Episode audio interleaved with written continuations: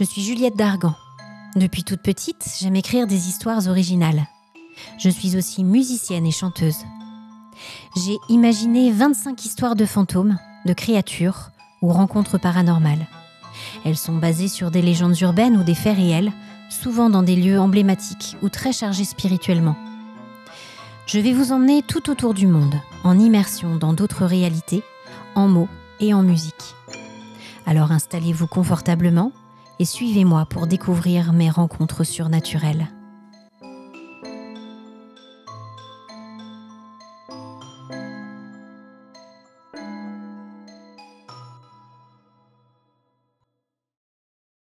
Vous écoutez Rencontres surnaturelles de Juliette Dargan.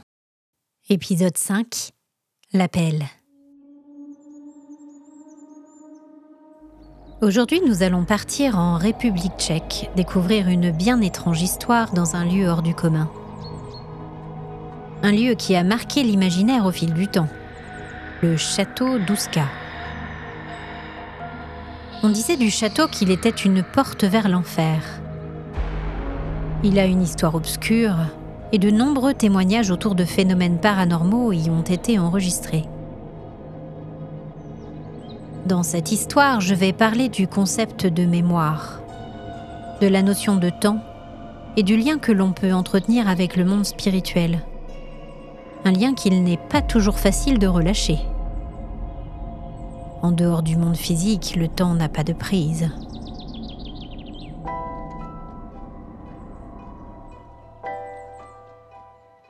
Tout commence un samedi de décembre dans une petite voiture roulant à vive allure sur la route E55 à la sortie de Prague. Lynn est une femme célibataire aux traits fatigués. Elle mène de front trois petits boulots malgré son épuisement total. Elle est issue d'une famille d'ouvriers dans laquelle il n'y a jamais eu beaucoup d'argent. Elle est tombée enceinte à 18 ans le garçon le plus populaire du lycée s'est amusé avec elle un soir d'été et l'a très vite laissé tomber quand elle lui a annoncé qu'elle était enceinte. Lynn a toujours été très croyante, comme l'est également toute sa famille. Pas question d'avorter. C'était sa faute, pas celle du bébé.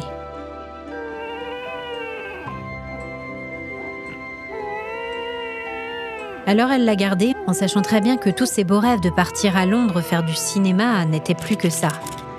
Des fantasmes qui ne prendraient jamais forme. Elle s'est toujours juré que si pour elle la chance avait tourné, elle donnerait le meilleur d'elle-même pour que son garçon ait une belle vie. Bordan ne manquerait de rien, jamais. Même si elle devait y laisser sa peau, ses dernières forces, il serait heureux et il pourrait réaliser tous ses rêves. Aujourd'hui, c'est l'anniversaire de son fils. Il fête ses 12 ans. Et elle a cédé pour réaliser son plus grand souhait.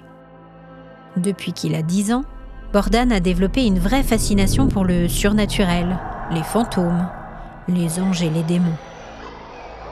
Bordan l'a supplié depuis plus d'un an de l'emmener à Ouska, le château réputé hanté que l'on dit construit sur une porte de l'enfer.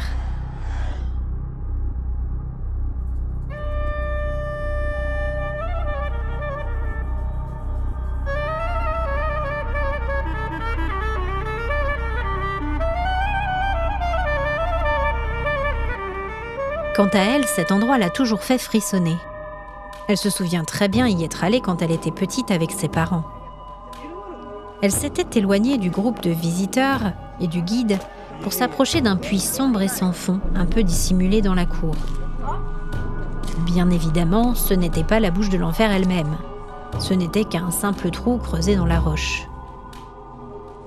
La bouche de l'enfer était une faille par laquelle, selon les légendes locales, des démons vicieux étaient sortis du rocher sur lequel était construite la forteresse au Moyen Âge. On avait construit une chapelle entière dans l'enceinte du château pour sceller cette abomination. Mais dans son esprit enfiévré de fillette, elle avait vu le puits caché et s'était aussitôt convaincue qu'elle voyait bien l'orifice démoniaque à ses pieds.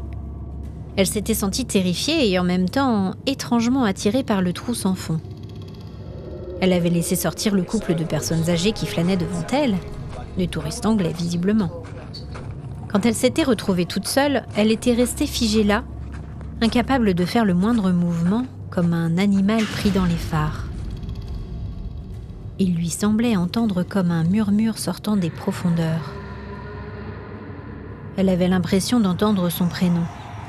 Sans même s'en rendre compte, elle s'était avancée lentement, un pied après l'autre, jusqu'au bord du puits.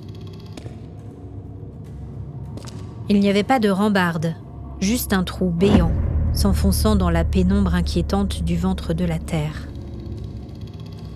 Elle s'était tenue là, debout au bord du vide pendant un long moment. Et soudain, elle l'avait vu, ou plutôt distingué.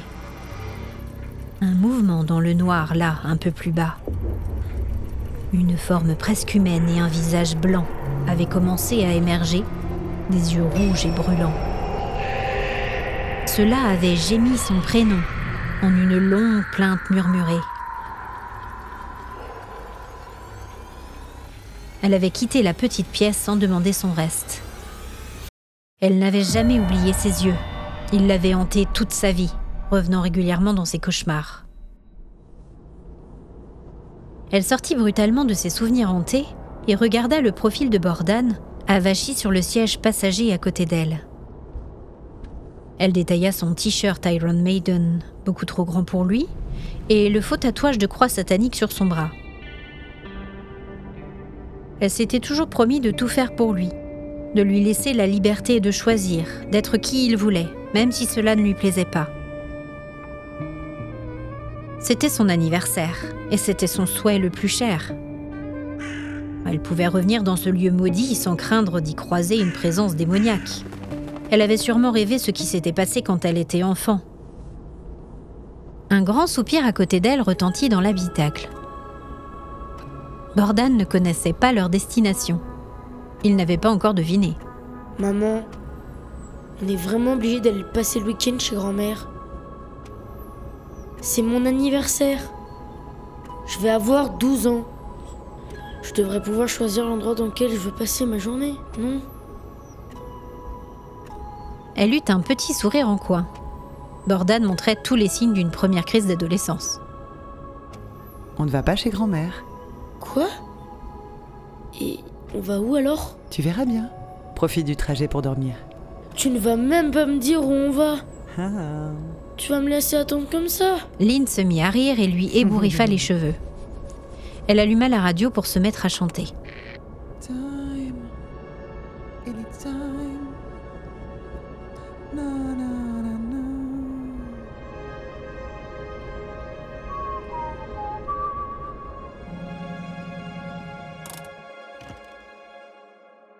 Une heure plus tard, il se garait sur le parking en terre du château.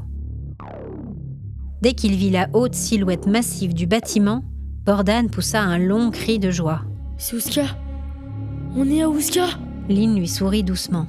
Oh maman, merci, c'est génial C'est le plus beau cadeau d'anniversaire que j'ai jamais eu Il lui déposa un petit baiser sur la joue, et juste comme ça, il sortit de la voiture.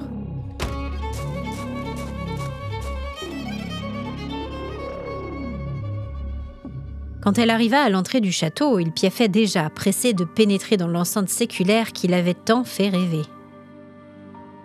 Lynn paya les deux billets et vit avec un sourire amusé Bordan courir et s'arrêter bouche bée dans la cour intérieure. Ses yeux écarquillés et son sourire ravi furent sa plus belle récompense. Elle l'appela doucement. Bordan Tu veux voir la chapelle? La chapelle? T'es sérieuse? On a vraiment le droit d'y aller? Évidemment qu'on peut y entrer. Il avait presque l'air intimidé quand ils se glissèrent dans la petite église. Bordan s'avança et détailla les vieux murs blanchis à la chaux. Il tapa du pied sur les vieilles tomates couvrant le sol, d'un air fier et sûr de lui. C'est ici, maman La bouche de l'enfer se trouve juste sous nos pieds On dit que si on reste là dans le noir et le silence en pleine nuit, on peut même entendre les démons qui t'appellent. Elle se remémora soudain les yeux brûlants au fond du puits et se signa pour éloigner d'elle ses sombres pensées. Ils sortirent de l'édifice et errèrent doucement à travers les couloirs du château. Il faisait un temps horrible. Le vent glacé de décembre projetait la pluie sur les vitres dans le grand salon de réception. Il y avait un monde fou dans la bâtisse et plusieurs groupes de touristes étrangers. Lynn essaya de quitter une salle recouverte de têtes de gibier empaillées, et elle dut attendre de longues minutes que le passage soit dégagé avant de pouvoir se frayer un chemin.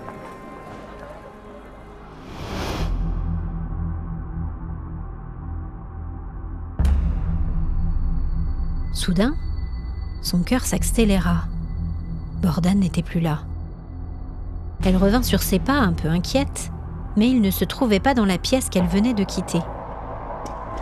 Sa course se fit frénétique alors qu'elle passait en revue toutes les salles de visite. Bordan Bordan, où es-tu?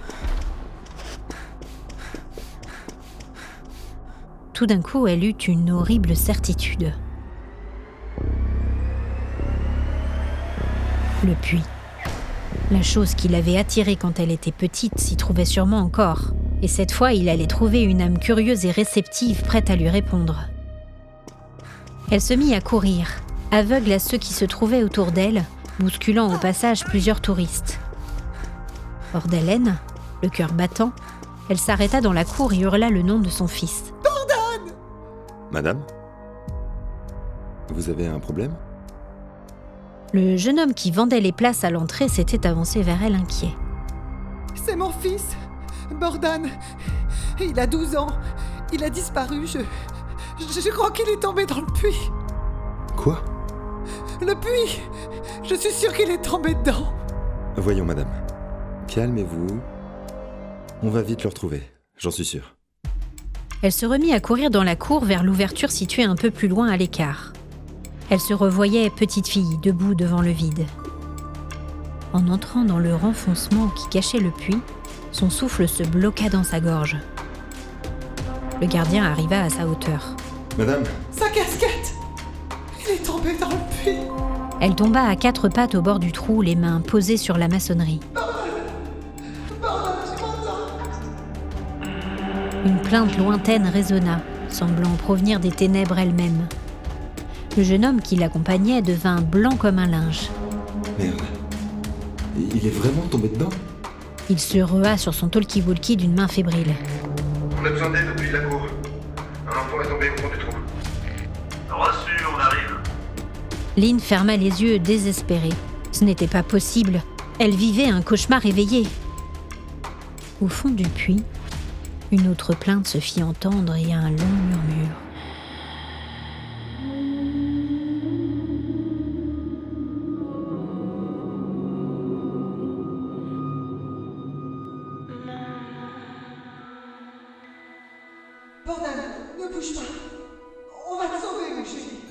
Elle se tourna vers le guide.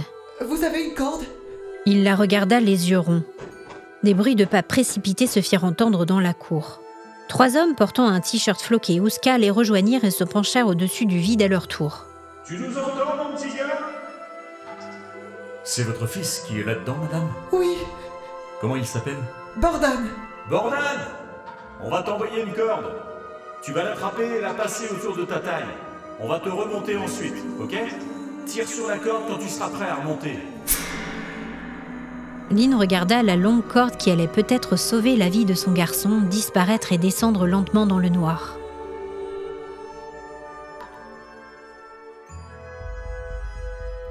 La corde vibra soudain et après un long silence, un coup sec fut répercuté sur toute sa longueur.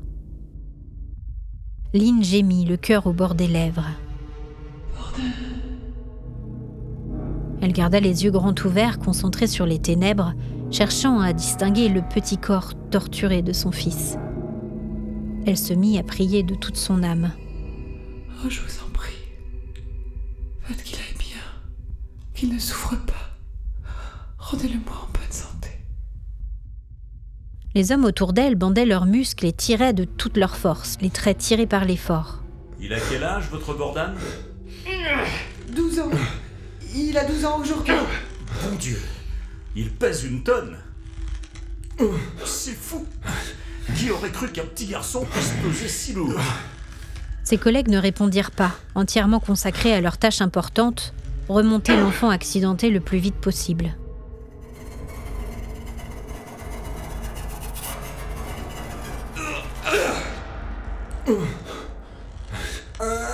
Lynn crut voir quelque chose bouger dans les ténèbres. Bordel Bordel, tu Les hommes autour d'elle lui jetèrent un coup d'œil en continuant à tirer. Bizarrement, alors que le haut du puits à ses pieds était assez bien éclairé, plus le poids qu'il remontait avançait vers la surface depuis les profondeurs, plus le niveau de ténèbres semblait monter aussi. Lynn fut envahie d'un mauvais pressentiment. Les yeux écarquillés d'horreur, elle contemplait la scène presque comme au ralenti. Les trois hommes tiraient toujours le corps de Bordan vers la surface. Il était tout près du bord à présent, mais toujours dissimulé dans le noir. Alors que la forme indistincte apparaissait enfin, ils entendirent une voix derrière eux. Maman Qu'est-ce qui se passe? Est-ce que tu aurais vu ma casquette? Je la cherche depuis tout à l'heure. Ils se tournèrent tous d'un bloc vers l'entrée pour contempler un Bordan en parfaite santé qui les contemplait d'un œil inquiet depuis la cour. Lynn vit les yeux de son fils les dépasser et se poser sur ceux qu'ils avaient remontés du fond du puits. Elle vit les pupilles de son garçon se dilater de terreur et son doigt pointer vers l'orifice, la bouche ouverte, incapable de proférer le moindre son. Quand Lynn et les trois hommes se retournèrent pour regarder à leur tour ce que l'enfant leur montrait, ils virent une tête déformée, la peau blafarde, des cheveux hirsutes plaqués sur le crâne et les yeux immenses, brûlants, rouges comme la braise. Les mêmes yeux qu'elle avait contemplés quand elle était enfant. Dans le grand silence qui avait envahi la pièce, l'apparition s'évanouit brutalement et la corde retomba mollement au fond du puits. Cela l'avait appelé, lui avait demandé son aide. Et des années plus tard, Lynn avait libéré l'esprit qui se cachait au fond du puits du château d'Ouska.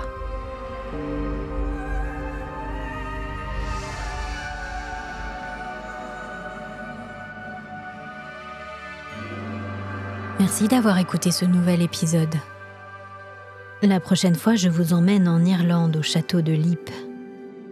Sa créature sans âge et ses fantômes sauront vous réserver le meilleur accueil.